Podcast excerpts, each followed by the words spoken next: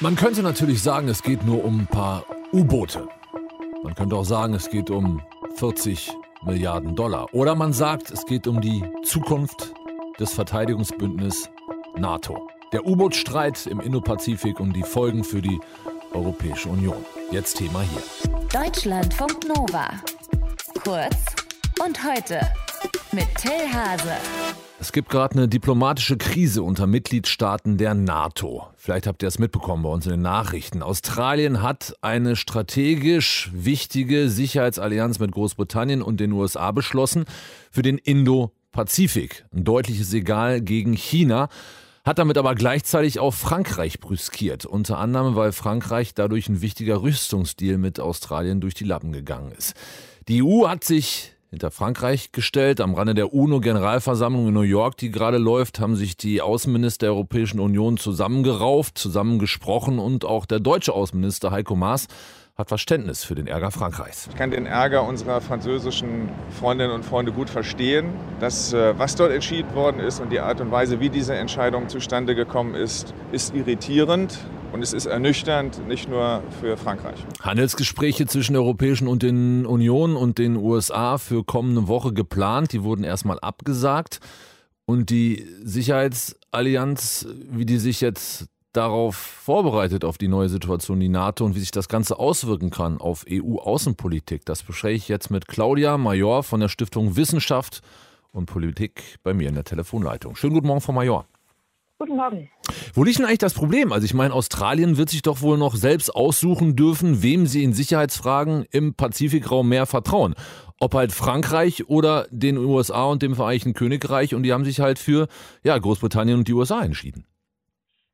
Völlig klar. Australien hat natürlich das Recht zu überlegen, mit wem es sich verbündet.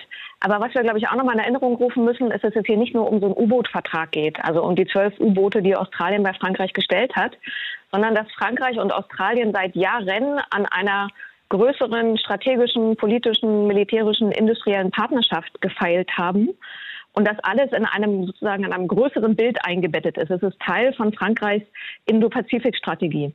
Und jetzt entsteht in Frankreich der Eindruck, dass hinter ihrem Rücken Großbritannien, die USA und Australien diese Partnerschaft abgewickelt haben und durch eine neue ersetzt haben und sie davor veränderte Tatsachen gestellt wurden. Das heißt, es gibt ein großes Gefühl von Verrat, dass die engsten Verbündeten NATO-Staaten mhm. ihnen den Rücken gefallen sind. Und das muss man verstehen. Es ist ein größeres Bild einer Partnerschaft und das Gefühl des Verrates, hinter dem Rücken abgewickelt worden zu sein. Und wer ist schuld an dem Schlamassel? Also Australien, das sich einfach für die schönere Braut den schöneren Bräutigam entschieden hat? Oder Großbritannien und die USA, die da irgendwie ja, sich reingequetscht haben?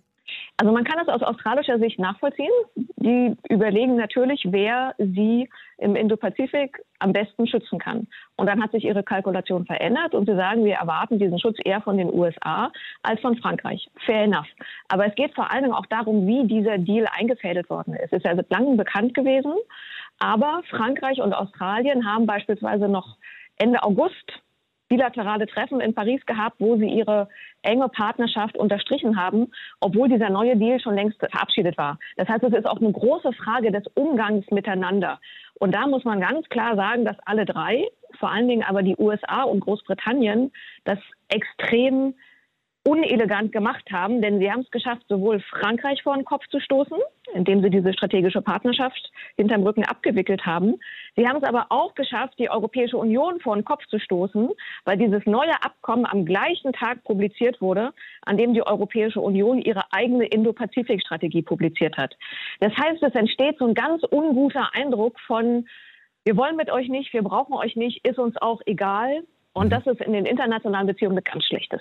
Aber könnte an diesem Eindruck nicht tatsächlich auch einfach was dran sein? Also ist das nicht vielleicht auch ein, einfach ein Indiz auch dafür, dass Europa, zumindest im Indo-Pazifik, spätestens seitdem Großbritannien raus ist aus der Europäischen Union, nicht wirklich als ernstzunehmender Player wahrgenommen wird?